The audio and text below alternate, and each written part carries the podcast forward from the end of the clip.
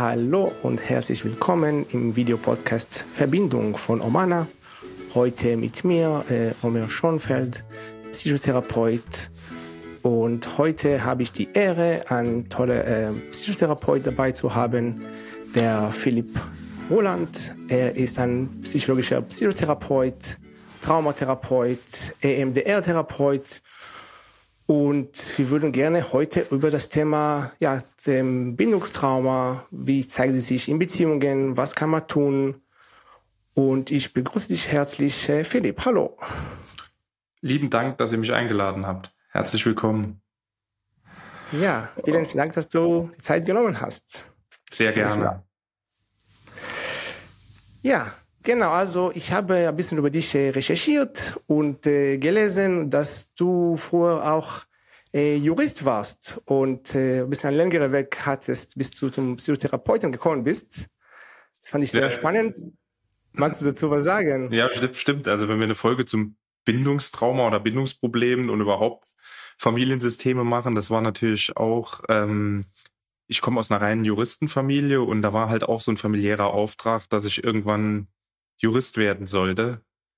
Und dem bin ich halt nachgekommen, aber habe auf dem Weg halt, als ich auch mit meinen eigenen Traumata äh, in Kontakt gekommen bin, immer mehr gemerkt, äh, dass ich eigentlich mehr Psychotherapeut werden wollte und war dann aber so weit im Jurastudium fortgeschritten, dass ich das noch fertig gemacht habe, um einen Abschluss zu haben und habe dann noch ein Jahr als Rechtsanwalt gearbeitet, habe das dann aber sein lassen und bin dann Psychotherapeut geworden, was ich bis heute bin.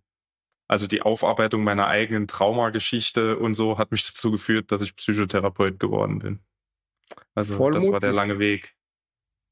Ja, voll mutig. Finde ich auch spannend, weil mein Vater war auch äh, Anwalt und eigentlich, ich wollte vorher eigentlich auch Jura studieren, aber, mhm. zu, aber ja, habe noch nicht angefangen, aber dann habe ich auch mich umentschieden. Also auf jeden Fall mhm. finde ich spannend. Voll mutig von dir, dass du den, ja, diesen Schritt gemacht hast. Ja, das war aber irgendwann, das war, war, ich hatte keine Wahl mehr. Also die, die, der Wunsch, Psychologe zu werden und den Instinkt dafür, das war, war, also wenn ich jetzt Anwalt gewesen wäre, das wäre schlecht geworden. Also das, man soll seiner Neigung nachgeben, man soll was machen, wo man drin ist, sonst äh, wird man Leben lang unglücklich und das wollte ich vermeiden. Ja. Ja, voll schön. Ja, darf ich äh, fragen, wie kam es bei deiner Familie an, wenn es eine Juristenfamilie ist? Ja, mein Vater war traurig, er war, war, war unglücklich darüber, aber er hat halt gemerkt, dass das nicht mehr aufzuhalten war. Und ähm, hat mich dann auch gelassen. Also hat das auch unterstützt ein Stück weit, so weiter konnte.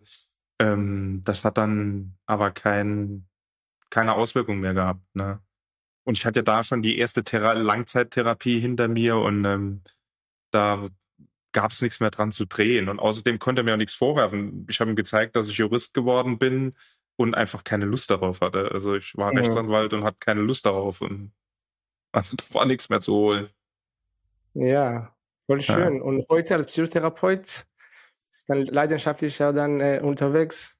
Genau. Also muss ich wirklich sagen, also die Leidenschaft für Psychologie mhm. und Psychotherapie und Traumatherapie vor allen Dingen hat mich ähm, gepackt und lässt mich seitdem nicht mehr los. Also ich bin wirklich leidenschaftlicher Traumatherapeut und sage auch immer, also ich bin jetzt mittlerweile auch Lehrtherapeut für Familienaufstellungen. Also ich sage den Leuten auch immer, ähm, wer Traumapsychologie versteht und Bindungspsychologie, ähm, versteht das Leid der ganzen Welt. Und äh, mhm. das ist so ein bisschen so meine Mission hinten dran.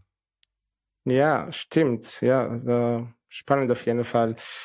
Ja, magst du vielleicht unsere Zuschauer und Zuhörer ähm, ja, das kurz erklären? Wie siehst du das? Was heißt für dich eine Traumata oder Trauma oder Bindungstrauma?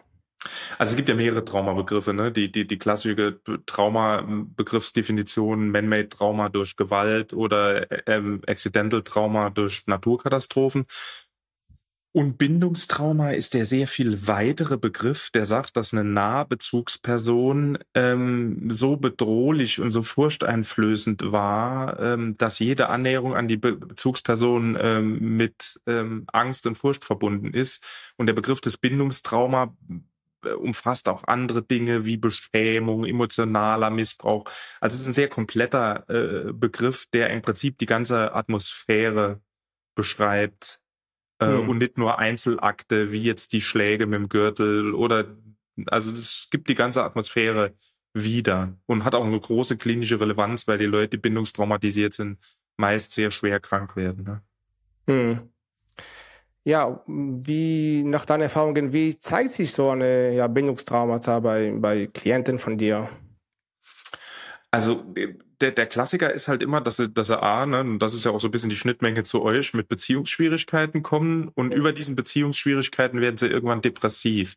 Das heißt, sie werden, äh, sind in der Lage, erfüllende Beziehungen zu führen und werden darüber krank, probieren das immer wieder und irgendwann erschöpfen sie sich an dem anderen und werden dann wirklich ähm, nachhaltig krank oder kriegen Angst- und Panikstörungen und meist liegt dann hinten dran entweder eine Kombination aus KPDPS mit komorbider Depression oder so irgendwas. Mhm. Also es, sie kommen über die Symptome und auch über die Trauer keine erfüllende Beziehung führen zu können. Mhm. Ja. Und ich finde es auch spannend, weil ich kriege auch die, die Frage ab und zu so, was glaubst du für, für eine Person, die sich fragt, äh, bin ich bindungstraumatisiert, habe ich ein äh, Bindungstrauma erlebt? Was wäre für dich die Unterscheidung zwischen ja, eine äh, schwierige äh, Kindheit oder also eine, äh, eine Situation der Kindheit, die vielleicht herausfordernd war und so richtig eine ja, Bindungstrauma? Wie, wie siehst du das, Philipp? Also bin, das ist natürlich jetzt, ne, es gibt ja mehrere Konzepte, ne, die desorganisierte Bindung nach Bowlby oder dann das Konzept des Bindungstraumas. Aber ich würde sagen, jede Situation, die so bedrohlich war, dass sie kurz davor stand, in Gewalt überzuschlagen oder die wirklich so ein Angriff auf die eigene Integrität und Würde war, dass mhm. es das Kind nachhaltig verletzt. Also es gibt ja auch Situationen, da sind beide Eltern potenziell gewalttätig, aber es kommt nie zur Handlung, aber die Bedrohung ist ständig da. Und das ja. ist auch eine bindungstraumatisierende Situation.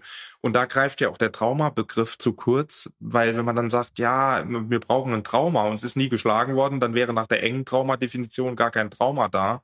Dabei war die Bedrohung so groß, äh, dass es kurz davor war. Und ähm, also das würde ich immer sagen, so ein Klima der Gewalt, der Verachtung, ähm, da würde ich schon von Bindungstrauma reden.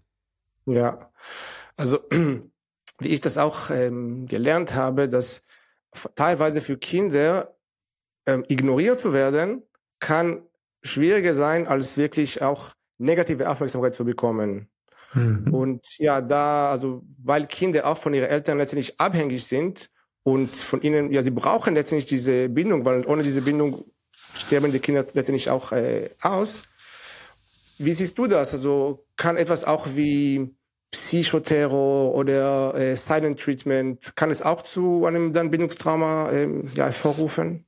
Ja, absolut. Also, ne, also Silent Treatment, das, was man da schweigen und jetzt auf Insta sagt ja jeder von Silent Treatment, ähm, ist erstens emotionaler Missbrauch, ein Bindungsabbruch und auch, finde ich, immer ein Akt der Verachtung. Also wenn ich aufhöre, bei mhm. jemand, der gegenwärtig ist, zu reden, das ist verachtend. Ne? Und, und das kann natürlich auch äh, zu Traumafolge führen, weil man muss sich ja immer vorstellen, ein Kind hängt emotional und physisch von den Eltern ab. Ein Kind ist dazu verdammt, von null bis 14, 15 bei den Eltern zu leben. Ne? Und es hängt mhm. emotional von den Bezugspersonen ab. Also ist das auch ein Akt äh, psychischer Gewalt. Und äh, mhm. das führt natürlich auch zu einem Bindungstrauma. Ne? Ja. Und da muss ich noch gerade eingreifen, weil das ist immer so, mich fragen die Leute immer, das, das sind auch so Fragen, die ich manchmal auf Insta habe. Ne, ähm, ich würde zu wenig emotionale Gewalt zu, äh, erwähnen, aber um das mal klarzustellen, emotionale Gewalt kann genauso schlimm sein wie physische Gewalt. Das Schlimme ja. ist ja, dass es meistens im Doppelpakt vorliegt. Ne? Also wo Leute schlagen, äh, da ist die, die emotionale Gewalt auch dabei. Aber emotionale Gewalt, Verachtung, Schweigen kann genauso schlimm für ein Kind sein wie der gezogene Gürtel. Ne? Also da gibt's eigentlich keine Unterschiede. Mhm. Ja. Und ähm, ja, also wenn man trotzdem versucht, das ein bisschen zu unterscheiden zwischen so einem normalen Trauma und einem Bindungstrauma, ähm, wie würdest du das auch für, für Menschen, die vielleicht nicht Psychologen sind oder Psychotherapeuten sind, wie würdest du das eher ja, unterscheiden, die beiden Begriffe? Also wenn du jetzt ganz einfach ein Typ 1 Trauma durch einen Unfall oder einen Raub auf der Straße nimmst, da passiert ja nichts durch eine Bezugsperson. An einem Bindungstrauma ja. ist immer der Verrat durch eine Bezugsperson. Mhm. Also du kannst jetzt jemand holen, äh, in Kriegsgefangenschaft bringen und der ist im Kriegsgefangenenlager und wird jahrelang dort von den Wachhabenden schlecht behandelt. Der hat mit Sicherheit eine KPTPS und Typ-2-Traumatisierung, aber kein Bindungstrauma, weil keine Bindung zu irgendeinem Lagerwärter besteht. Ne? Das Verwerfliche ja. an dem Bindungstrauma ist ja immer, dass die Menschen, die uns eigentlich Nähe, Liebe und Verbundenheit schenken wollen, so abwertend sind oder mhm. so unberechenbar. Und das macht's halt so gefährlich an Bindungstrauma. Also man kann über Jahre Gewalt ausgesetzt sein ohne ein emotionales Band. Ne? Mhm. Ja, das finde ich äh, sehr klare Definition, wie du es äh, beschreibst, diese letztendlich diese Erfahrungen durch Bezugspersonen, die einem mhm. eigentlich schützen sollen, dass da eigentlich man eher Gewalt erlebt oder ja, Missachtung, wie du es gesagt hast. Also das, das finde ich schon eine gute, sehr ja, gute, wichtige Unterscheidung.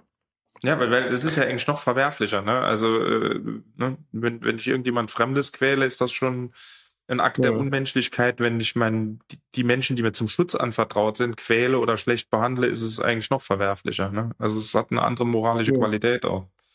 Ja. Und also ich bin systemischer Psychotherapeut und wir schauen gerne auch transgenerational auf die, mhm. äh, auf die Person.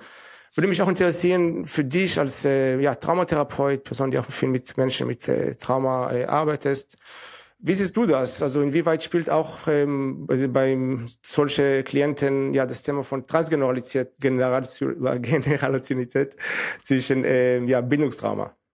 Also ständig und nur. Also ich bin ja auch systemischer Traumatherapeut, weil ich Systemaufsteller bin. Mhm. Also ich habe auch, auch in meiner Traumatherapie einen systemischen Ansatz und das ist das zentrale Drehmoment. Also jede Generation trägt ein Leid weiter und es kommt auf die nächste Generation. Ne? Also das hat auch eine systemische Perspektive. Wenn man jetzt mal Deutschland nimmt nach dem Zweiten Weltkrieg, die, hat, die hatten den Massenmord an die Shoah zu verantworten. Da sind gebrochene äh, emotional abgestumpfte Männer zurückgekommen, die ab und zu im Trauma dann daheim ausgerastet sind, die Kinder geprügelt haben, sonst still waren.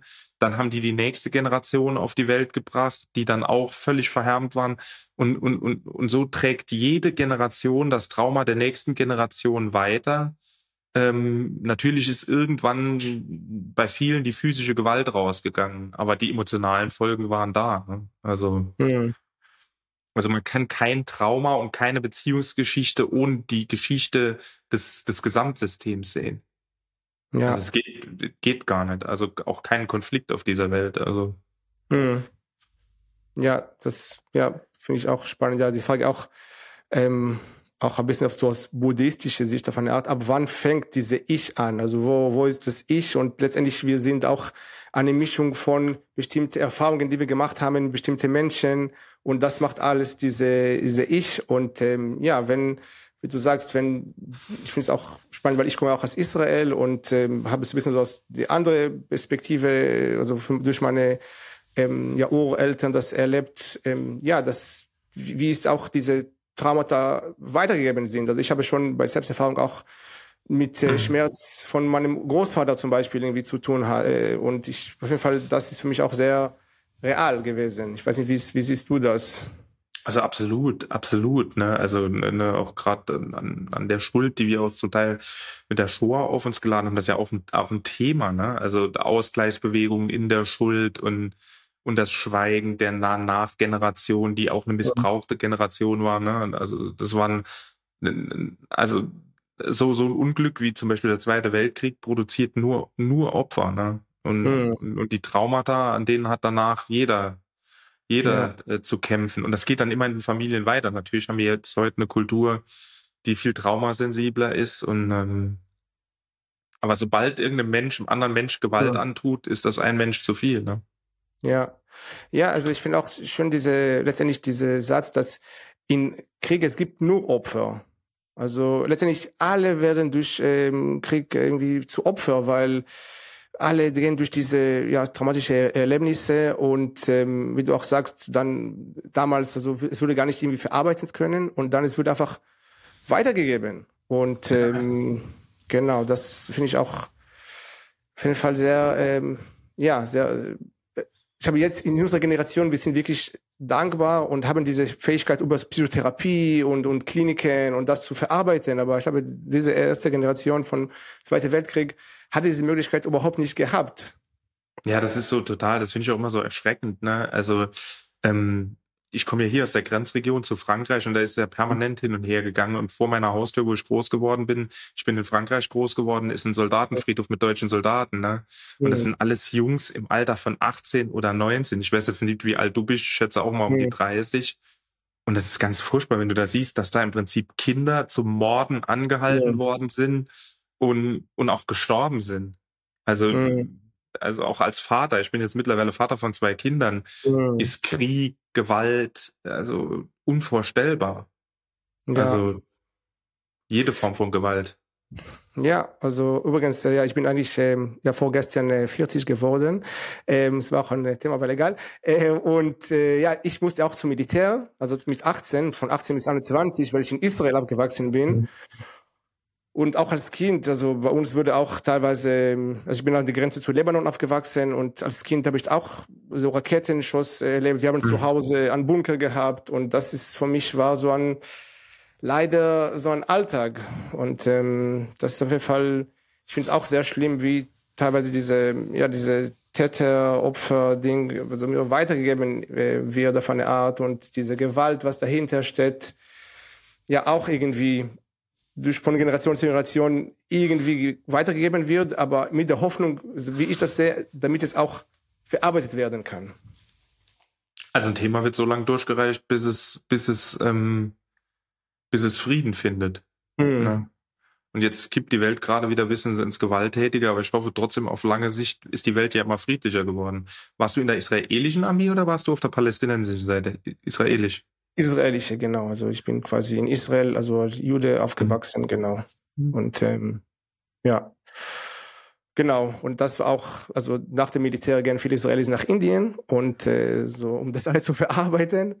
Und bei mir war das so, dass vor Indien wollte ich Anwalt werden und dann in Indien habe ich gemerkt, äh, nee, das ist nicht die Richtung. Und dann bin ich auch mehr Richtung, wie bei dir, so eher Psychotherapie, mhm. mehr, es, es, ich möchte ja, Menschen helfen, diese, sich selbst zu heilen, aber auch ja, die eigenen Themen auch mal zu heilen. Ja. Und ich finde es schön, dass du sagst, dass du auch so Vater von äh, zwei Kindern, finde ich ganz, äh, ganz ja, schön. Und dann, also, also ich habe selber auch also 15 Jahre lang in Gewalt gelebt. Ich war meine zwei Studiengänge mhm. äh, als Türsteher finanziert. Also, ähm, also mhm. ich kenne Gewalt, äh, also ich habe sehr, sehr viel Gewalt auch erlebt. Mhm. Und ähm, also ich weiß auch selber, was Gewalt mit einem macht, das Leben in der permanenten Erregung, Bedrohung. Ich habe jetzt keine Gewalt im Sinn von kriegerischer Gewalt, sondern eher Gewalt im, im Sinne von Rohheitskriminalität, Schlägereien, ja. Messerstechereien äh, erlebt. Und jetzt, wo ich schon lang, seit zehn, zwölf Jahren da raus bin, weiß ich ja. eigentlich, wie vernichtend Gewalt ist. Also ja. auch was das für einen Preis hat, auch mit einem selbst. Ne? Also ich konnte die ersten sechs Jahre, nachdem ich kein Türsteher war, nie in ein Restaurant gehen und mit dem Rücken zur Tür sitzen. Das hat überhaupt mhm. nicht funktioniert. Wow. Das und, ging überhaupt nicht.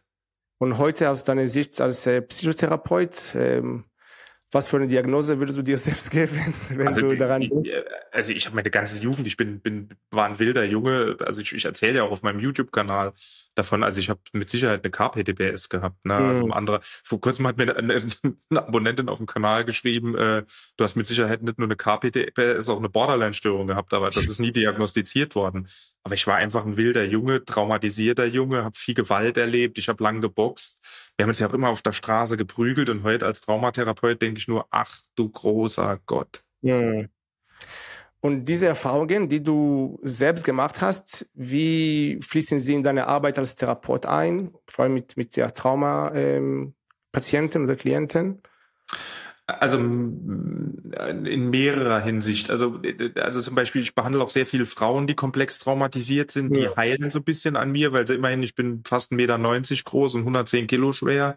Also dass, mhm. dass, dass, dass die Frauen, ähm, die haben sind mit mir im Raum und lernen von Mann keine Angst zu haben, weil er null bedrohlich ist und ihre Grenzen respektiert ähm, vielen Jungs, also ich habe auch viele Soldaten, Polizisten in Therapie, die sind ganz froh, dass jemand da ist, der ihre Sprache spricht, also der sie dort abholt, wo sie, sie, sie sind, in, in, in auch so einem bisschen männlicheren äh, Geschehen und ähm, das ist eigentlich für alle Seiten sehr angenehm. Ne? Und mhm. also ich erfahre eine, eine, eine tiefe Erfüllung daraus, dass ich aus der Gewalt raus bin, meinen eigenen Trieb zur Gewalt verstanden habe und Leuten erkläre, wie unsinnig das ist. Hm.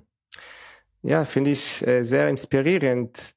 Und gleichzeitig als Therapeut, ich kenne es auch manchmal als Mann, der mit äh, Frauen arbeitet, diese Thema von ja, Übertragung oder Projektion. Äh, und wenn du sagst, äh, 1,90 äh, und äh, so kräftig, äh, wie, wie ist es für dich? Erlebst du es manchmal auch, dass es eher, dass du in diese Rolle von der, ja, diese negative Übertragung äh, abbekommst? Ganz selten. Ganz selten. Mhm. Letzten Woche, ich mache ja auch noch mit der Kinderflüsterei, das ist ein Coaching Mhm. Ähm, äh, Firma mal, mal, die macht ganz viel mit so Kindern und transgenerationaler Traumatisierung. Mal einen Workshop gehabt, da war eine Frau von mir angetriggert, aber in der Regel, also zu 99,9 Prozent, habe ich nur positive Erfahrungen, weil ich für Frauen nichts Gewalttätiges ausstrahle. Das ist für mich immer ein großes Kompliment, dass mhm. äh, Frauen keine Angst vor mir haben.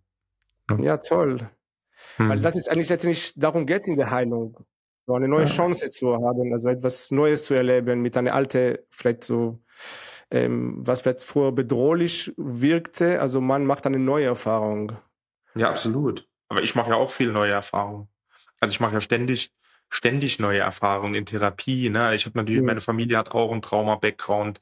Meine mhm. Mutter ist von ihrer Mutter misshandelt worden. Ne? Also, ne? also ich sage ja immer, Trauma sucht Trauma. Wenn man traumatisiert ist, sucht man so lange traumatisierende Situationen, bis man erlöst wird.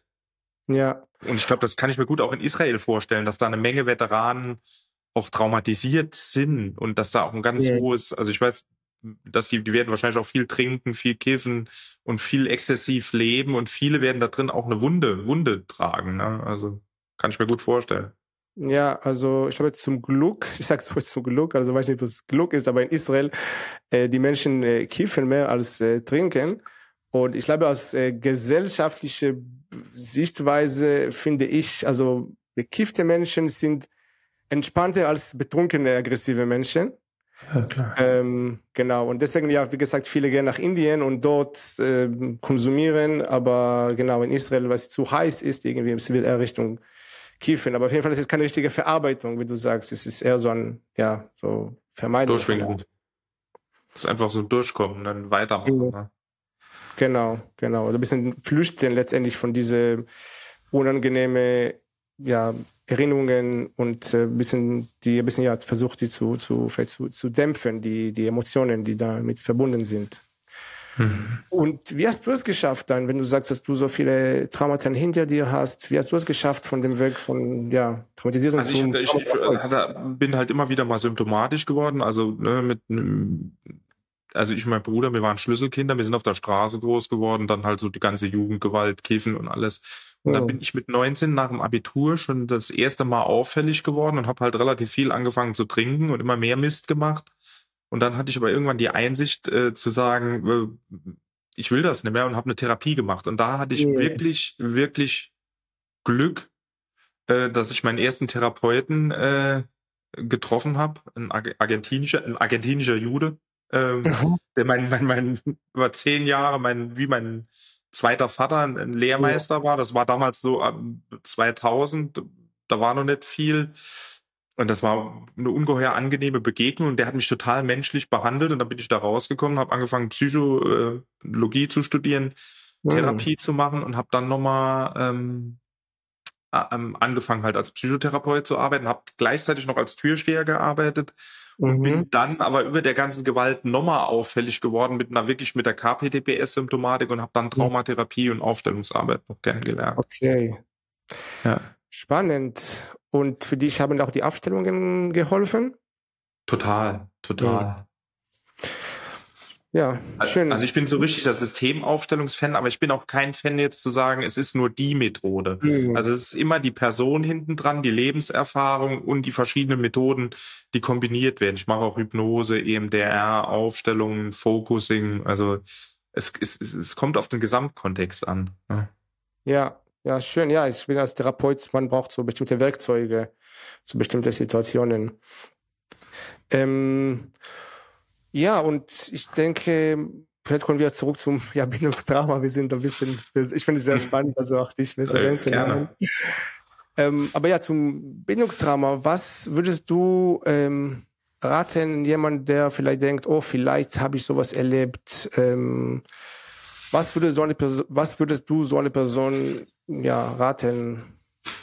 Also sich eure Instagram-Seite angucken, da findest du ja schon viel dazu. Also ihr habt ja wirklich, also was um Bindungsgeschichten geht, also muss ich wirklich sagen, ist eure Seite gut, ne? Und einfach Leute suchen, die von so Themen Ahnung haben, von Ahnung, von Beziehungen. Ähm, also bei uns ist ganz viel, also ich mache ganz viel mit der Kinderflüsterei, ich mache eigene, also jeder muss da seinen Weg finden. Also er mhm. muss sich irgendwann klar werden, dass er vielleicht ein Beziehungsproblem hat, das aus der Kindheit kommt ähm, und gucken, wie er damit dealt. Ne? Also jeder hat da seinen eigenen Zugangsweg. Ne? Die, die, die Israelis, die, die gehen alle nach Indien ne? nach dem Krieg oder also so hat jeder seinen. Zugangsweg. Also bei mir ist es ja immer systemisch arbeiten und verstehen, halt wissen, verstehen darüber. Ja. Also was ich äh, manchmal herausfordernd finde, also bei der Arbeit mit Bindungstrauma, würde mich auch deine Meinung interessiert, weil es gibt diese Begriff von Loyalität mit den Eltern. Und ja. sehr oft bei Bindungstraumata, die Eltern sind wie so der Täter. Wie gehst du mit dieser ja, Herausforderung äh, äh, um? Ja, das ist ja immer die Ambivalenz beim Bindungstrauma. Die meisten Menschen, die ich mit Bindungstrauma behandle, haben ja eine Ambivalenz gegen ihren Eltern gegenüber. Die haben oh. die ungeheure Sehnsucht, gute Eltern zu haben, die nie kommen werden, weil sie es einfach nicht waren, weil sie zu versehrt waren. Und müssen gleichzeitig sich eingestehen, dass den, die Eltern ihnen viel angetan haben. Mhm.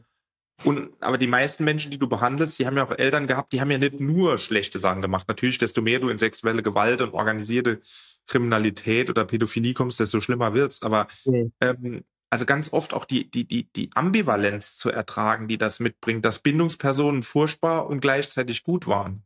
Mhm. Und das, das auch Raum zu geben. Das ist ja auch in Beziehungen so. Ne? Also, wenn du meine Frau heute Morgen fragst, als ich im Haus gegangen bin und meine Nasentropfen gesucht habe und, und noch darum geblökt habe, fand die auch nicht so lustig wahrscheinlich. Ne? Also ja. jeder von uns hat irgendwie gute und schlechte Seiten. Ne? Und das muss man sich auch ja. ganz klar machen. Kein Mensch, es kommt darauf an, wie viel ein Mensch gut ist und wie viel er schlecht ist. Aber viele Leute, die ganz schwer Bindungstrauma haben, haben immer die Sehnsucht nach Heilung, Heilung durch Beziehung und die Sehnsucht, dass die Eltern endlich gut werden.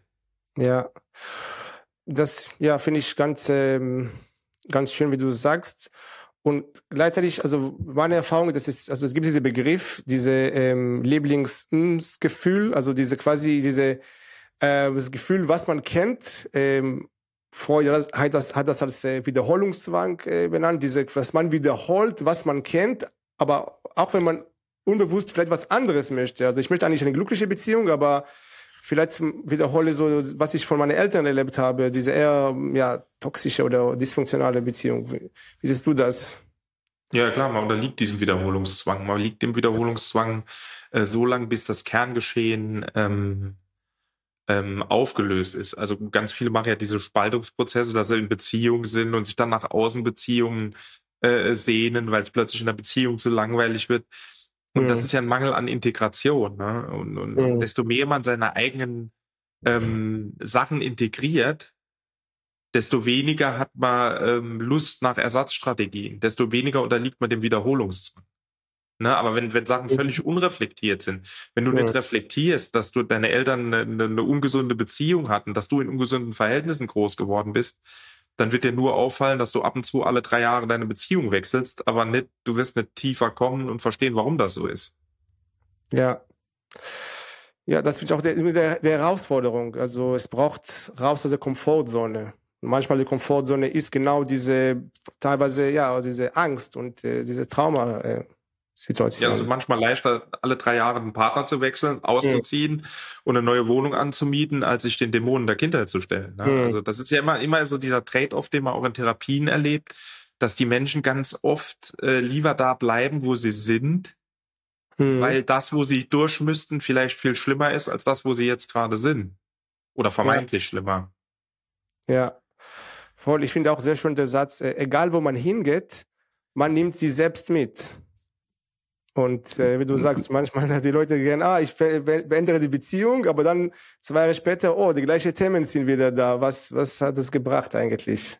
Genau, man nimmt sich überall selbst mit. Das ist ja auch immer die ganze Jugend so. Also ich, ich war ja, hatte ja nie besonders großes Fernweh, aber ich muss um die Welt reisen, um, um was ja. zu verändern in mir. Das kannst du machen, aber du nimmst dich ja. überall auf der Welt hin mit, ne? Und das hat, glaube ich, schon Gandhi gesagt. Die längste Reise ist immer die zu einem selbst. Hm. Ja, das ist, äh ich mag es auch schon gerne bei dem Buch, der, der Alchemist, ähm, genau, wo es auch diese Reise fängt äh, und ja. dann endet letztendlich zu Hause, weil ja, und ich finde auch gut, ich möchte das Thema nicht zu viel jetzt auf, äh, nochmal aufmachen, aber das Thema auch mit dem inneren Kind, das, das innere Kind nimmt, nimmt man auch immer mit und deswegen ist es so wichtig, ja, diese innere Arbeit mit dem inneren Kind nochmal aufzumachen.